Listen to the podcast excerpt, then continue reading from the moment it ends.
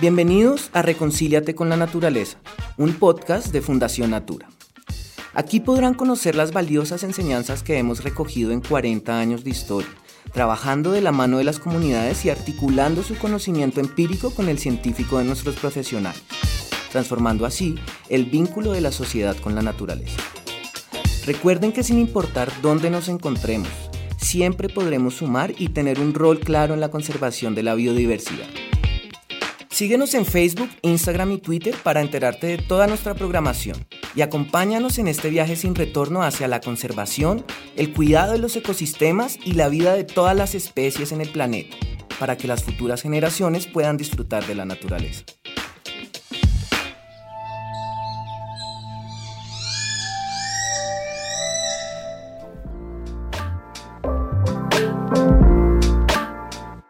En el 2020, la ONU declaró la década de la restauración ecológica y hace un llamado al mundo entero a tomar acción frente a la restauración de los ecosistemas. Nosotros a la fecha hemos escuchado mucho sobre este tema, pero creo que realmente no sabemos de qué se trata. O confundimos o solemos confundir la restauración ecológica con sembrar árboles. Por eso hoy vamos a hablar de este tema tenemos dos expertos que llevan muchos años trabajando en eso en Colombia y que pues tienen toda la autoridad para explicarnos a todos los oyentes y a nosotros de qué se trata esto de la restauración ecológica. Así que bienvenidos y bienvenidas a un nuevo capítulo de Reconcíliate con la Naturaleza, un podcast de Fundación Natura. Hoy tenemos a dos invitados, como les conté al principio, Andrés Abella y Francisco Torres. A Francisco ya lo han escuchado aquí, así que hoy vamos a hablar sobre este tema que ellos han venido trabajando durante mucho tiempo. Comencemos contigo, Andrés, háblanos un poco de ti. Eh, bueno, eh, mi nombre es Andrés Abella, mm, soy ingeniero forestal. Eh, comencé restauración desde donde apenas estaba llegando el concepto acá a Colombia donde apenas dos grupos estaban jalando el tema de investigación y ahí me fui adentrando un poco. Eh, los forestales no éramos como tan, tan activos en esos grupos, pero eh, yo tenía una línea muy fuerte en ecología. Entonces con esa línea me fue como medianamente fácil acercarme al concepto y sobre todo como a la práctica de la restauración. Y ahí pues ya enamorado, ¿no? Eh, de los temas y trabajé con Tropenbos un tiempo y luego con Natura. Y en Natura como a la mitad del tiempo que estuve en total en Natura nos dimos cuenta que, que realmente mucho de lo que estábamos haciendo era restauración ecológica eh, en un enfoque nuevo, eso fue como a principios de, la, de los 2000 eh, un enfoque que se llamaba restauración a escala de paisaje, que apenas sonaba, ahora suena mucho, ¿no? Y ahí como que me adentré con el proyecto de implementación que hicimos ahí. Luego nos conocimos con Francisco, pues obviamente en la universidad ya nos conocíamos, pero allá pudimos ejercer el tema de restauración en bosque seco, eh, en el Huila. Y ahí paralelamente fui desarrollando más experiencia en restauración. pero ese ha sido como nuestro laboratorio y nuestra escuela fuerte en restauración. Gracias Andrés Francisco. Ya hemos oído hablar de ti, pero cuéntanos un poquito tu experiencia en este tema de restauración. Sí, buenas, buenas tardes. Eh, eh, pues yo también soy ingeniero forestal, eh, especializado en administración y con, la orientación hacia la gestión. el tema de restauración, hace más o menos unos 20 años cuando estaba en la universidad, empezaron a darse unos movimientos, unos grupos en la Universidad Nacional y en la Universidad Javeriana de restauración. Yo tuve la fortuna de eh, ser partícipe de unos cursos que hicieron en el año 2002, eh, que organizó eh, la Universidad Nacional, los primeros cursos de restauración que se hicieron en Colombia. Y allí me gustó mucho el tema. Pero después, laboralmente, pues no, no, empecé a trabajar en ese tema, sino tuve un trabajo en, en, un área de semillas y viveros y en comercialización de insumos agropecuarios. Pero con el tiempo volví a la restauración y volví a la restauración en un proceso eh, que se hizo en la cantera del Mirador Juan Rey, en el sur de Bogotá, en el Parque Entre Nubes, donde yo tuve la oportunidad de asesorar toda la rehabilitación ecológica de esa cantera y volví a la restauración después de unos años con una experiencia de viveros y de propagación y de semillas. Y eh, luego ya eh, tuve la oportunidad de ingresar a Fundación Natura, con la que he venido trabajando ya voy para 13 años eh, continuamente en diferentes proyectos con la Secretaría Distrital de Ambiente. hemos trabajado también eh, con el plan de restauración del Quimbo, de la central eléctrica del Quimbo en el departamento del Huila, con el cual llevamos a completar 10 años de trabajo en la restauración del bosque seco tropical con la Fundación Natura. Y he participado, asesorado otros procesos de restauración eh, que está desarrollando la Fundación Natura en diferentes partes del país, como en Córdoba, en los llanos, aquí para el Distrito Capital y para otras áreas del país. Gracias, Francisco. Yo llevo algunos años trabajando en este tema de comunicación ambiental y hay creo que dos cosas que me cuesta comunicar muchísimo porque es muy difícil entenderlos. La primera es cambio climático, que por allí no, no logramos aterrizar como la importancia de, entender el tema del cambio climático y el otro es restauración ecológica. Y creo que el tema de restauración ecológica es porque lo que tratamos es de explicarlo con algunos componentes de la restauración ecológica y no lo entendemos con la facilidad. Sin embargo, el tema, la palabra restauración es una palabra que me gusta mucho porque creo que, no sé, como que me lleva a pensar en sanar algo, en poder reparar algo y, eso es lo que hace que me llame mucho la atención la restauración ecológica. Francisco, cuéntanos qué es eso, o sea, cómo se come la restauración ecológica, de qué se trata. Sí, bueno, eh, a nivel mundial eh, la restauración ecológica es, es, una de las áreas que ha venido creciendo y ganando espacio eh, académico y práctico. Eh, surge ¿por qué? Porque pues digamos hace mucho tiempo había abundancia de recursos y ecosistemas y pues el impacto del ser humano en esos ecosistemas no era tan grande. Pero a medida que ha crecido la población a nivel mundial, que se dio toda la industrialización, pues hemos estado afectando mucho más los ecosistemas y hemos llegado a un punto en el cual ya hay ecosistemas que están en peligro crítico, no solo especies, sino ecosistemas. Entonces ya hace unos más de 50 años en Estados Unidos empezaron eh, a hablar de este tema y se empezó a hablar de este tema. El primero que habló fue Aldo Leopold, eh, el cual eh, eh, tenía una finca y él empezó a, generar un proceso de recuperación natural de esa finca para recuperar el ecosistema que estaba allí. Antes se hacían plantaciones de árboles y se pensaba que era lo mismo que tener un bosque natural y resulta que ecológicamente y los servicios que presta y todo no es lo mismo. Entonces empezó a hablarse de restauración ecológica, eh, luego ya se creó una sociedad internacional para la restauración ecológica por allá eh, a, los, a principios de los años 80 y se ha venido eh, disparando, digamos, el, el, concepto y las publicaciones académicas, los trabajos y la gente que trabaja en restauración ecológica después del año 2000 ha cogido muchísima fuerza. Y ahora, con la década de la restauración, como tú lo mencionabas, pues es, es, uno de los temas de vanguardia a nivel mundial en, en medio ambiente. ¿Por qué? Porque tenemos dos crisis simultáneas que son el, cambio climático y la pérdida de biodiversidad que se están dando. Y resulta que la restauración ecológica es una de esas eh, formas en las cuales se considera que se pueden eh, mitigar esas dos crisis simultáneamente. Entonces, por eso está cogiendo tanta importancia a nivel mundial. ¿Por qué? Porque nos ayuda a recuperar los ecosistemas que han sido degradados, dañados o destruidos mediante actividades que hacemos los seres humanos para ayudar a recuperarlos. Cuando tú hablas de ayudar a recuperarlos, también esa restauración ecológica, Andrés, puede ser natural o siempre tenemos nosotros que hacer acciones para llevar a cabo esa restauración ecológica? Siempre la restauración ecológica tiene que haber un componente importante en la regeneración natural del, del ecosistema, la capacidad que tiene el, el, ecosistema de recuperarse. Ese es como el, el activo principal, el, el ingrediente que no podría faltar, ¿sí? Entonces, eh, digamos, la definición formal dice es actividad que ayuda en la recuperación de un ecosistema que ha sido degradado, dañado o alterado.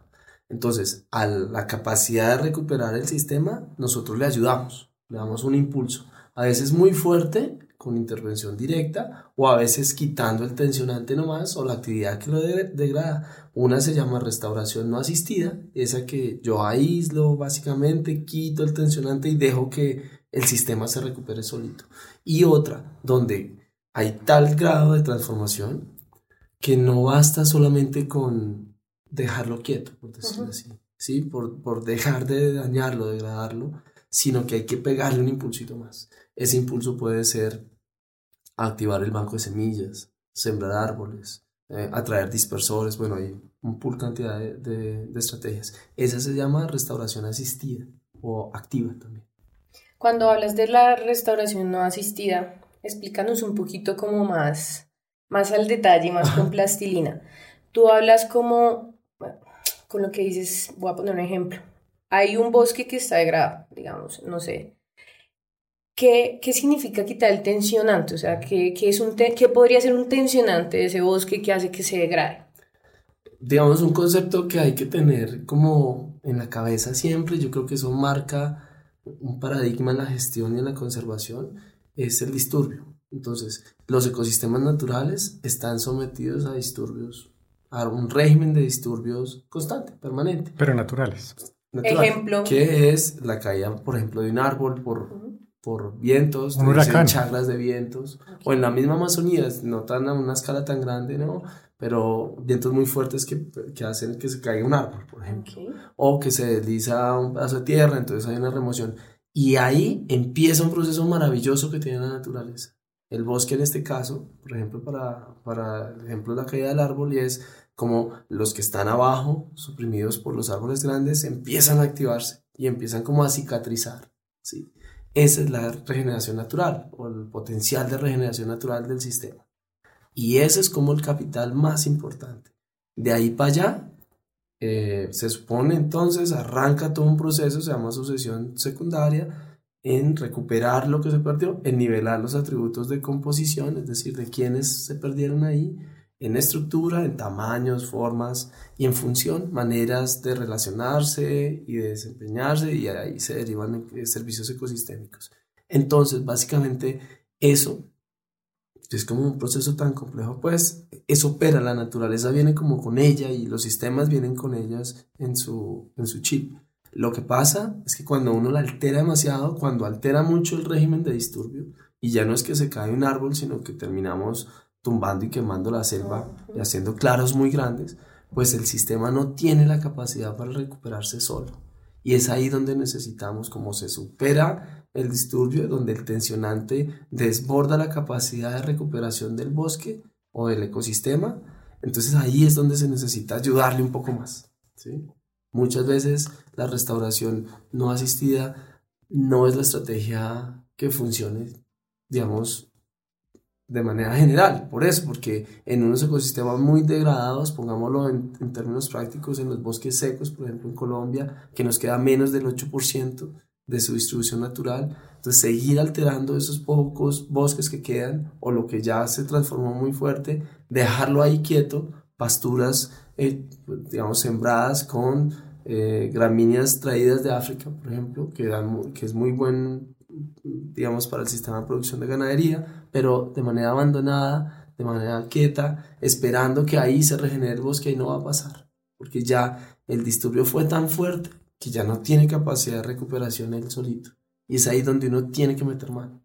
Es un poco como, es el concepto en esencia de solución bas, basadas en la naturaleza, ¿no? La capacidad del hombre, no solamente de hacer crisis, sino de hacer bien, de mejorar la biodiversidad, y de alguna manera en esta década con restauración también hacer eh, un aporte al bienestar humano. Ah, tal vez, no sé, se me ocurre que de pronto el ecosistema podría recuperarse, pero tendríamos que no tocarlo totalmente, ¿no? Aunque tuviera una degradación muy grande. De alguna manera, por ejemplo, cuando no tienes semilla, por ejemplo, una, una de las cosas son mecanismos de regeneración, pero tumbaste no sé, alteraste 10 hectáreas, pero en las últimas hectáreas de bosque en un mar de 300, 400 hectáreas. Ahí las semillas que van a llegar son de los poquitos rastrojitos de, las, de los árboles que por, por el viento pueden mover semillas y no más. Pero para que lleguen especies típicas de esos ecosistemas maduros o bosques maduros, puede que hasta no pase. Entonces ahí hay un concepto un poquito más, tú haces preguntas avanzadas de ecología, se llama sucesión detenida o sucesión retrogresiva, es decir, puede arrancar hasta un punto y quedarse ahí estancada, o puede arrancar y después echar para atrás y volver a aparecer los pastos, por ejemplo, porque no llegó nadie más que lo reemplace y que permita, digamos, un desarrollo hasta el sistema más avanzado, hasta su fase más avanzada. ¿no? Incluso ahí también pueden presentarse especies invasoras, que no son las del ecosistema natural, sino pueden ser de, otra zona que llegan y eh, se colonizan rápidamente y dan una una sucesión que no es la deseada para recuperar el ecosistema. Entonces, resulta que eh, los ecosistemas, eh, eh, una de las recomendaciones que cuando se vaya a intervenir, digamos, un ecosistema para recuperarlo, es primero hay que abandonarlo, dejar de hacer esas prácticas o esos disturbios que están causando, pues, las quemas, la ganadería, la agricultura, la minería o el disturbio que sea, y dejar que el sistema naturalmente empiece a funcionar, a ver qué pasa. Entonces la recomendación muchas veces es dejar unos años, dos, tres años, a ver cómo reacciona el sistema. Si hay una fuente de semilla cercana y hay vegetación y hay fauna, pueden ayudar que eso se empiece a dar rápidamente y naturalmente sin una intervención mayor. Pero si después de ese tiempo se mantiene igual o al contrario, peor, pues hay que justificar una intervención asistida. Ya hay que empezar a a, aplicar técnicas en ciertos componentes, en ciertos compartimentos, para que eso empiece a mejorar y se empiece a dar esa recuperación verdaderamente. Hay ecosistemas, como dice Andrés, como el bosque seco, que pueden durar 10 años abandonados, las áreas de, degradadas, y están igual eh, y no van a cambiar así las dejemos 20, 50 o 100 años. Pero ecosistemas que, digamos, tienen un poco más de capacidad de recuperación, como los bosques húmedos, pueden en 5 o 6 años tener un avance significativo. Entonces, eh, eso depende del sitio, del ecosistema y del, del, nivel de disturbio y de lo que haya en torno a esa zona para que se pueda recuperar. Francisco, con esta conversación se me ocurre algo y es, eh, yo alguna vez leí, no sé si está correcto, ¿no? Ustedes me corrigen, que el el desierto de la Tatacoa en algún momento fue un bosque seco y que llegó a ese ecosistema desértico, pues me imagino por todo esto que ustedes nos están explicando, de, esa degradación del ecosistema. Entonces se me ocurre preguntarte eh, qué ecosistemas en Colombia se han perdido por esa degradación o, como mencionaba ahorita Andrés, por ejemplo, el bosque seco tropical que está ya en sus últimas.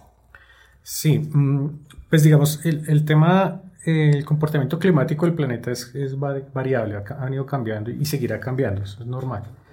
Lo que está pasando ahora es que es más rápido, ¿no? Y es por causa humana. Pero hay zonas que fueron un poco más húmedas antes y ahora se ven más secas, o zonas que fueron secas y se van volviendo húmedas por algunas condiciones. Y eso es normal, eso, eso, eso, eso ha pasado. Pero ¿qué es lo que pasa? Que con intervención humana esos procesos se aceleran. Entonces, en el caso de la Tatacoa, es una zona que naturalmente es seca, que tenía vegetación, pero cuando llegó la gente a abrir las fincas ganaderas, tumbaron toda la vegetación para meter pastos y eso fue degradando la zona y entonces empezó a, a hacer un proceso de desertización y, y, ya se está formando un desierto cada vez más grande. ¿sí? Entonces ahí ha pasado eso precisamente. En ecosistemas en Colombia eh, hay un estudio del profesor Andrés Eter donde ellos identificaron más o menos creo que son 84, 83 ecosistemas diferentes en Colombia. Y de esos ochenta y tantos, hay más o menos unos 20 que están en peligro crítico en Colombia. No se ha extinguido, no se ha agotado, no se ha acabado ningún ecosistema todavía, pero tenemos más o menos unos 20 en peligro crítico. Dentro de ellos todos los que son ecosistemas de zonas secas, no solo el bosque seco, porque también hay matorrales y otros eh, eh, ecosistemas de zonas secas, están en peligro crítico todos. Eh, y, en, las, en algunas partes de sabanas y otros sitios hay, hay sitios que están en, estado crítico. ¿Por qué? Porque han sido muy transformados. Eh, como decía Andrés, el bosque seco em, originalmente tenía 9 millones de hectáreas de bosque seco y en este momento nos queda menos del 10%. O sea que más del 90% lo hemos transformado, lo hemos eh, alterado en los últimos 200 años o 300 años. Entonces, son, son los ecosistemas que están más em, digamos que se tiene más urgencia de intervenir y de empezar a recuperar, porque si se mantiene la dinámica que se trae, podríamos llegar en algún punto a decir que completamente fue eh, eh, completamente eh, transformado el 100% de ese ecosistema. Francisco, hablemos precisamente de ese, de ese ejemplo en el que los dos han trabajado además, pero que tú dices, llevo 10 años ya ahí como al frente del proceso de restauración de bosque ecotropical en el Huila. Cuéntanos de qué se trata y también un poco en medio de ese contarnos la experiencia, contarnos un poco sobre esa restauración asistida de la que hablaba Andrés. Sí, eh, este, es un, proceso muy bonito, realmente es un proceso eh, que es casi que único en Colombia. Es un proceso eh, que surge por una compensación por la construcción de la central hidroeléctrica del Quimbo, y eh, allí se hace una medida de compensación que hay que comprar unos predios, 11.000 hectáreas y hacer un proceso de restauración eh, ecológica de 20 años. ¿Qué es novedoso eh, aquí en, Colombia? ¿Por qué? Porque antes, digamos, cuando, cuando se empezó a hablar de restauración, empezamos a hablar desde la academia, en grupos de investigación y hacíamos ensayitos piloto o pruebas muy pequeñas de investigación en áreas pequeñas, ensayos de menos de una hectárea. Cuando llegamos a hablar de eh, este proceso de compensación de 11.000 hectáreas, pues ya es pasar de esos ensayos de investigación pequeños a intervención en áreas grandes, que es el escalamiento de la restauración. Ya empezamos a hablar de, de áreas eh, enormes, eh, empezamos a hablar de restauración de escala de paisaje, empezamos a hablar de que ya tenemos unas, unos predios o unos sitios que están distribuidos en diferentes municipios en diferentes condiciones, entonces ya tenemos que cambiar el enfoque que se venía trabajando antes para la restauración, que era muy pequeño, muy puntual, muy de investigación eh, pequeña. Y este proyecto nos dio la posibilidad de empezar a hacer investigación ya a gran escala. Y, y, se hizo primero un piloto sobre 140 hectáreas, unos ensayos para poder ver qué era lo mejor que funcionaba para poderlo pasar a las 11.000 hectáreas. Entonces es un, es un proceso que hay una, eh, eh, hay una investigación básica y aplicada que nos está dando insumos para hacer la intervención a 20 años a 20 años. En Colombia no se tenían compensaciones mm. a 20 años. O sea, este es el primer caso de una compensación a 20 años en un área enorme de 11.000 hectáreas, en un ecosistema crítico degradado y con un eh, ensayo piloto de investigación. Entonces, eso cambia un poquito como lo que se venía haciendo antes y nos empieza a dar unos retos enormes porque cuando empezamos con esto, la verdad, no sabíamos por dónde, por dónde avanzar, por dónde empezar y, y ahí nos empezó a dar eh, técnicamente y, digamos, en la práctica operativamente también nos empezó a dar muchísimas eh, situaciones que hemos venido sorteando por el camino, pero que todavía no están completamente resueltas, porque eh, la restauración es algo que es, tiene mucha incertidumbre. Hay, muchas cosas que uno espera que sucedan, pero puede que no. Y aparecen cosas que no esperábamos. Entonces, es un, proceso dinámico que nos mantiene todo el tiempo generando em, evaluación y sobre eso tomando medidas para eh, hacer un manejo adaptativo para poder mantener, llevar el proceso, digamos, de la mejor manera. Bueno, Francisco, y ese es el proceso de restauración, o por lo menos lo dicen el más grande del país, primero. Eh, segundo, eh, se ha convertido también en un laboratorio de investigación, ¿no? hay un centro de investigación, ahorita hablamos sobre ese tema que es importante, pero bueno, con esta conversación me surge el tema de la degradación de los ecosistemas, que es la tercera problemática ambiental global y, o una de las tres, no la tercera, sino una de las tres de las grandes problemáticas ambientales globales. Y Andrés, ahí me surge un tema y es la restauración ecológica, la conservación, las prácticas sostenibles tal vez sean los las tres soluciones a esa degradación de los ecosistemas o a minimizar esa degradación de los ecosistemas. Pero cuando hablamos de degradación, de los ecosistemas, eso de qué se trata y en qué nos afecta a nosotros, la gente de a pie, las que no estamos metidas en este tema ambiental, eh, ¿qué significa para nosotros que se degraden esos ecosistemas? Bueno, básicamente, mira, e, en esa interacción de los ecosistemas, donde varias de los que los componen, las partes, interactúan, se relacionan, tienen funciones específicas, generan unos procesos que para que para el hombre y para la sociedad son importantes. Por ejemplo, la producción de, oxígeno, la regulación hídrica, la conservación de suelos. Eso se llama servicios ecosistémicos. Son funciones ecológicas que le sirven a la sociedad. Entonces, por eso tiene ese concepto de servicio ecosistémico. Y o ahora se llama, tiene un concepto como un poquito más desarrollado que se llama contribuciones de la naturaleza a las personas. Y de alguna manera de los servicios ecosistémicos depende la vida humana. El desarrollo de nuestras sociedades, la existencia de nosotros como, como sociedad, como cultura, inclusive como, como seres vivos, pues. De ahí dependemos.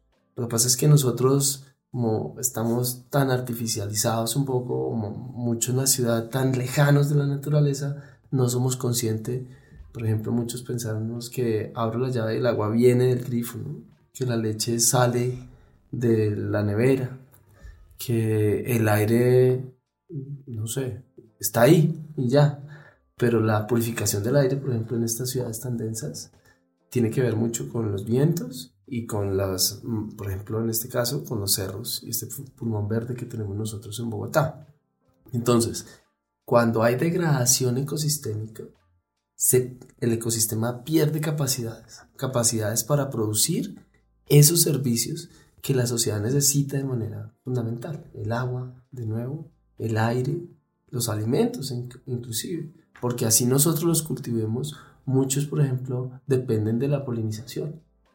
No hay, no hay posibilidad, no hay un aparatico que polinice automáticamente todas las matas de maíz, por ejemplo, o las de frijol, o el arroz. Entonces, hasta eso también depende de la biodiversidad, de la naturaleza. Al perder capacidades, al aumentar la degradación, lo que está en riesgo, en el fondo, es nuestra existencia. Por eso, para todo el mundo, para todas las sociedades, inclusive para las más artificializadas, necesitan sí o sí mantener la capacidad de regulación, de soporte y de provisión de servicios ecosistémicos esenciales. En ese sentido, eh, volviendo a nuestro ejemplo del bosque seco, la mitad de lo que era bosque seco y ya no es bosque seco en Colombia, la mitad de eso está en categoría de erosión, de máxima degradación de suelos. Y donde hay eso, no hay capacidad de desarrollo de vida de nada. No hay sociedad ahí. Entonces lo que está en juego, digamos, para Colombia, en este caso, bosque seco, lo que está en juego es el desarrollo de nosotros mismos, la posibilidad de nosotros mismos de cuidar, de mantener, de que permanezcan nuestras familias, nuestros hijos y los hijos de nuestros hijos, nuestra cultura misma está en riesgo cuando están degradándose los ecosistemas al ritmo de lo que lo hemos hecho en los últimos 50, 70 años, que es donde está acelerada la cosa. Tú hablas del tema de, de que ya hay algunos ecosistemas que de pronto es complejo restaurarlos.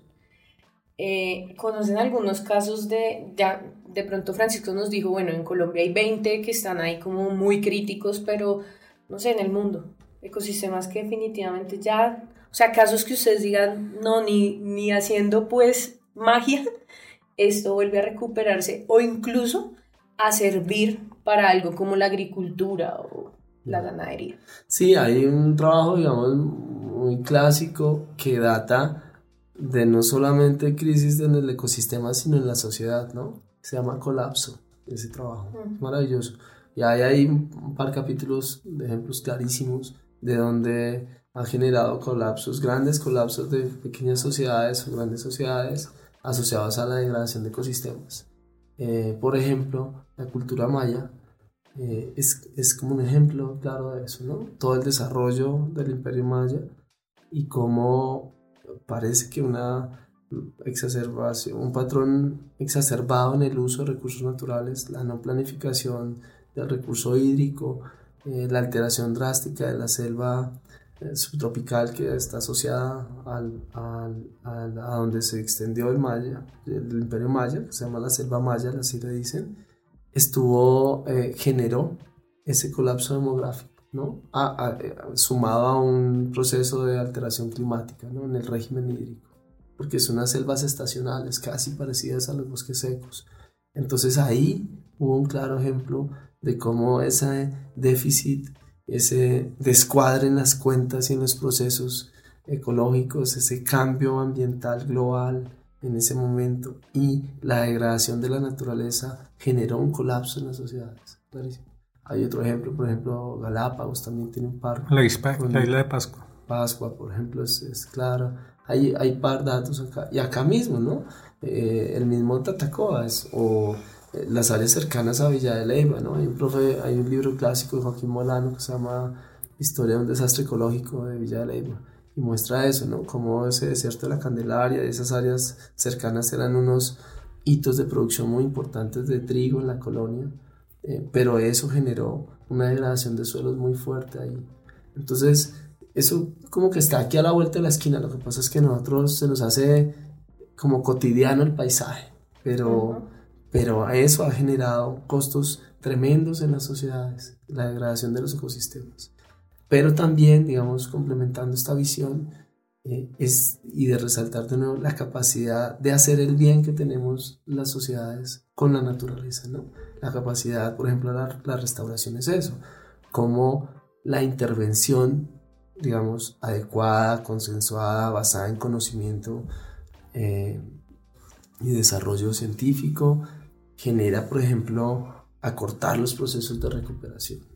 ¿sí? que puede hacer que las especies y el desarrollo y la recuperación de un ecosistema puede durar 150, 200, 300 años en algunos casos, pero de alguna manera nosotros podamos con intervención acortar los tiempos. Generar, por ejemplo, que no esperar 70 años para que lleguen especies que van a estar de los bosques maduros, sino que nosotros podamos ir, conseguir un par de esas semillas, de esas especies claves, propagarlas en vivero, mantenerlas ahí y en su momento adecuado meterlas dentro del bosque. Y eso puede ayudarnos a acelerar 30, 40, 25 años, dar un salto en el tiempo. Ahí yo creo que esa es una capacidad maravillosa que tiene el hombre, la capacidad de hacer, ¿no? Y a veces nos centramos en el ambientalismo mucho como en, en el susto, ¿no? En que lo hemos hecho mal y eso está bien, eso genera conciencia, pero también sorprende mucho la capacidad de hacer el bien, metiendo la mano como se puede hacer, basado en estudios, con asesoría, pero eso puede generar un impacto supremamente positivo en la naturaleza. Yo quiero decir algo ahí sobre esto que dices al final y es la reflexión frente a que, por ejemplo, en la comunicación ambiental, y retomo este tema que es muy importante, eh, hemos tratado de no ser extremistas con el tema ambiental, ¿no? Porque nos dimos cuenta en algún momento que al ser extremistas, entonces todo el mundo, no, pues ya, apague y vámonos y murámonos todos, porque si no va a pasar nada, ¿sí? Sin embargo, siento igual que en nuestro discurso comunicativo hay que entender que sí estamos frente a una catástrofe. O sea, que no hay que desconocer que sí hay algo malo frente a nosotros, algo caótico. Sin embargo, como tú lo mencionas, podemos hacer cosas nosotros estamos viviendo los resultados o los impactos de esa catástrofe, pero tal vez no seamos las generaciones que más la van a sufrir. Tal vez sean generaciones futuras, ¿no? Sin embargo, pues quiero hacer como esa salvedad porque me parece importante lo que dices en la comunicación, en la educación, hay que de todos modos ser conscientes de que sí hay una catástrofe, pero que igual tenemos que hacer algo, o sea, no nos podemos quedar sentados esperando a que nos caiga la piedra encima, porque pues eso tampoco va a pasar así, ¿no? Entonces ahí se me viene a la cabeza, Andrés, una experiencia que tuvimos tú y yo, un reto que tuvimos tú y yo hace unos años, ya, que fue hacer una cartilla sobre restauración ecológica en Colombia, nos dieron pues ese privilegio, pues tú estabas liderando todo ese proceso, yo ayudé un poquito. Mucho. Y, y quiero saber cómo como tú, ¿qué opinas frente a generar este tipo de, de, documentos y de información y de publicaciones para el país? Un país que tiene un gran reto pues, por su megadiversidad, pero también por, la, por tener 20 ecosistemas en crisis. Eh, ¿Cuál fue la experiencia y cómo, o sea, cómo crees que esto aporta a lo que estamos hablando hoy? Yo creo que el ejercicio de gestión de conocimiento, entendiendo eso como o como parte de la gestión de conocimiento, la divulgación y, la, y finalmente la apropiación del conocimiento es fundamental, ¿no? A veces los que nos dedicamos al estudio, a entender los procesos, a hacer experimentación, nos quedamos ahí, es pues también cuestión de pasiones, pero, pero nosotros necesitamos, o el mundo necesita que todos, que todos estemos, seamos conscientes y que de alguna manera todos participemos en el proceso de recuperar, cuidar, usar también, pero de acompañar y de, velar por la naturaleza, ¿no? Entonces, en ese sentido, eh, el, el diseño, las, digamos, la sollada de pensar la cartilla me pareció muy interesante. Yo la invitación la recibí de Nancy Vargas, la subdirectora, y, y yo le dije sí, pero mira, bajo este concepto.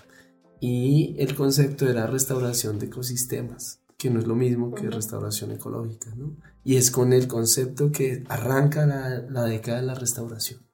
Y ahí es un concepto mucho más amplio que trata de prevenir y revertir la degradación de los ecosistemas, mejorar el bienestar eh, humano y aumentar la biodiversidad y los servicios ecosistémicos. Son como esos tres frentes. Entonces ahí hay cabida para todo y para todos, ¿no? Desde los que queremos recuperar el bosque prístino, el original, el que era, hasta los que en su sistema de producción tienen elementos de la naturaleza que permiten hacer más sostenible su sistema, porque regulan, por ejemplo, temas de plagas y enfermedades, protegen el agua que usan para su sistema de producción. Entonces, bajo ese concepto construimos la cartilla, ¿no? acuñando lo que recién estaba saliendo de década la restauración, que eso mueve mucho, y traerlo acá a Colombia, un país que necesita mucho, una potencia en biodiversidad, con unos datos altísimos de deforestación. Ahí estábamos, digamos, todavía se mantiene lastimosamente el tema de deforestación, pero ahí estábamos como en uno de los picos y bajo ese concepto la construimos, ¿no? Intentando, tú me ayudaste mucho a quitarle tanto a científico una cosa a la vaina y hacerlo como más para la gente del común y en el diseño la cartilla que tú, tú y tu equipo fueron tremendos, fueron los, el 10 de la, del equipo ahí, sacaron adelante eso, entonces muy bonito, yo creo que patinar la, la, cartilla, caraquear la cartilla, mostrarla en, otros, en uno y otro escenario, todavía sigo haciendo eso y genera un impacto importante, yo creo, pensar, eh, el otro, la otra foco era pensar la restauración, digamos, que se puede hacer, ¿no? En una fase donde se diseña, se implementa y se monitorea, no con procesos largos, complejos, súper ecológicos, sino eso puede estar ahí metido en un componente pequeñito, pero como mostrar que esto era necesario hacerlo y hacerlo a gran escala. Presentamos al final como 10 ejemplos más o menos que bajo tu liderazgo también ayudamos a conseguirlos de todo el país y ahí hay como para todos los gustos. E incluso que la restauración ecológica también se está haciendo en territorio, mm. comunidades la están haciendo y esto también pensaba un poco a que esas comunidades lo puedan hacer bien, ¿no? Como un manual de cómo hacerlo lo más exacto posible. Y ahí se me viene también el tema Francisco de nuestra historia también, en donde llevamos seis años trabajando juntos y he visto como la evolución que has tenido al reconocer el tema de comunicación, de investigación y educación como súper importante dentro del proceso que has llevado a cabo durante 10 años. Tanto así que tu tesis de doctorado tiene algo que ver allí con el tema y por eso quiero que nos hables un poquito sobre el centro de investigación y sobre la aplicación de la comunicación y la educación para que este proceso sea pues exitoso. Sí, pues digamos nosotros a veces desde las eh, profesiones de las ciencias naturales tenemos eh, a enfocarnos en, en, el ecosistema, en las plantas, en los animales, entonces. Y a veces no tenemos o no somos conscientes de la importancia de la comunicación y el, de la divulgación de lo que se hace. Entonces, dentro de la propuesta que hicimos para eh, hacer la restauración del bosque seco, nosotros tuvimos como una, una, idea que en su momento no, no se cristalizó, pero eh, a lo largo del tiempo hemos podido desarrollarla. Y fue que, y como se iba a ser un proceso tan grande, tan largo, eh, en un ecosistema que no se conocía, era muy importante generar conocimiento eh, para poder orientar las mejores decisiones de lo que se iba a hacer. Entonces allí tuvimos eh, la fortuna de eh, pensarnos e imaginarnos que deberíamos tener un centro de investigación de bosque seco tropical. Cuando empezamos no, no, no, estaba contemplado, no hacía parte, digamos, de, de la obligación contractual que tenía la Fundación Natura. Pero a lo largo del proceso se empezó a ver la necesidad de que era fundamental irlo desarrollando y que era necesario ir haciendo investigación de la mano con la restauración para poder ir llenando esos vacíos de información y conocimiento que pues, se tenían en ese ecosistema que en ese momento era uno de los ecosistemas menos estudiados en Colombia, menos conocidos. Entonces eh, empezamos a buscar universidades, empezamos a buscar grupos de investigación y empezaron a llegar a la zona, hacer recorridos, visitas guiadas y a partir de eso se empezaron a formular trabajos de investigación. Y es así que ya llevamos en este momento 47 trabajos desarrollados en el marco de este proceso de restauración en el centro de investigación, cuatro de doctorado, 13 de maestría y unos de, tantos de, pregrado con diferentes universidades. Trabajamos con la Universidad Surcolombiana en la sede de Garzón en Neiva, la Surcolombiana en, en, Neiva, eh, la Universidad del Cauca, la Distrital, la Nacional, la Universidad Javeriana, inclusive hasta la Universidad Externado eh, ha desarrollado trabajos allá en la zona. Entonces, esto nos ha permitido eh, ampliar, digamos, el, el, enfoque no solo hacia las ciencias naturales, sino inclusive ya tenemos trabajos eh, de ciencias sociales desarrollados en la zona. Inclusive hasta trabajos de gestión de conocimiento y de administración, de planificación, de prospectiva, porque todos estos temas empiezan a ser relevantes. Eh, nosotros al principio pensábamos únicamente en, en, el ecosistema, la ecología, la recuperación de las plantas, los animales, pero ya con el tiempo nos hemos dado cuenta que que esto, eh, la restauración realmente eh, es mucho más amplio, mucho, o sea, todas las áreas de conocimiento casi que pueden jugar en la restauración y tienen un papel en la restauración.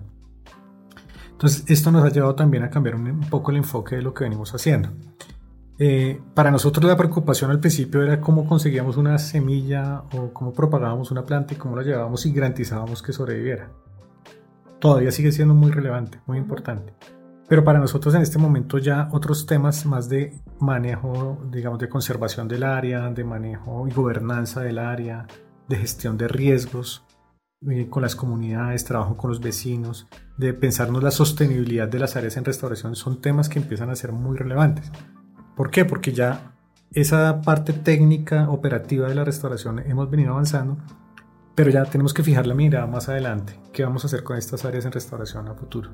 cuando se cumplen las obligaciones de compensaciones, cómo se va a mantener esa área, cómo vamos a lograr que el bosque sí se recupere y que sí tengamos una recuperación de esos servicios ecosistémicos que mencionaba Andrés y se beneficien las comunidades.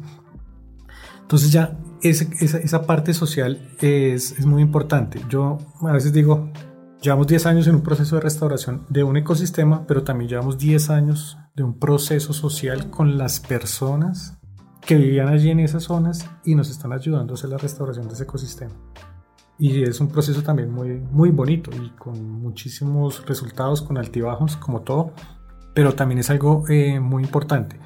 Y eh, esto también es como para eh, decir que ahora, digamos, de, de, hecho ya la serie, la Sociedad de Ecología de la Restauración le está dando mucho énfasis a los temas sociales.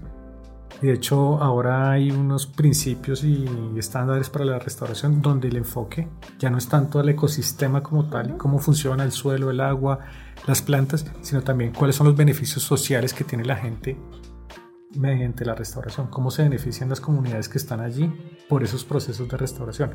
Hay una generación de empleo, hay unas oportunidades de conocimiento, de aprendizaje, eh, hay unos servicios ecosistémicos, bueno, una cantidad de cosas que se pueden beneficiar las comunidades. Y esto es muy importante porque todo proceso de restauración ecológica debe contemplar y tener eh, presente esa, esa, parte eh, social, porque la restauración es, es un manejo socioambiental de un territorio. Entonces, en últimas, eso tiene que jugar casi que al mismo nivel que, que la parte ecológica.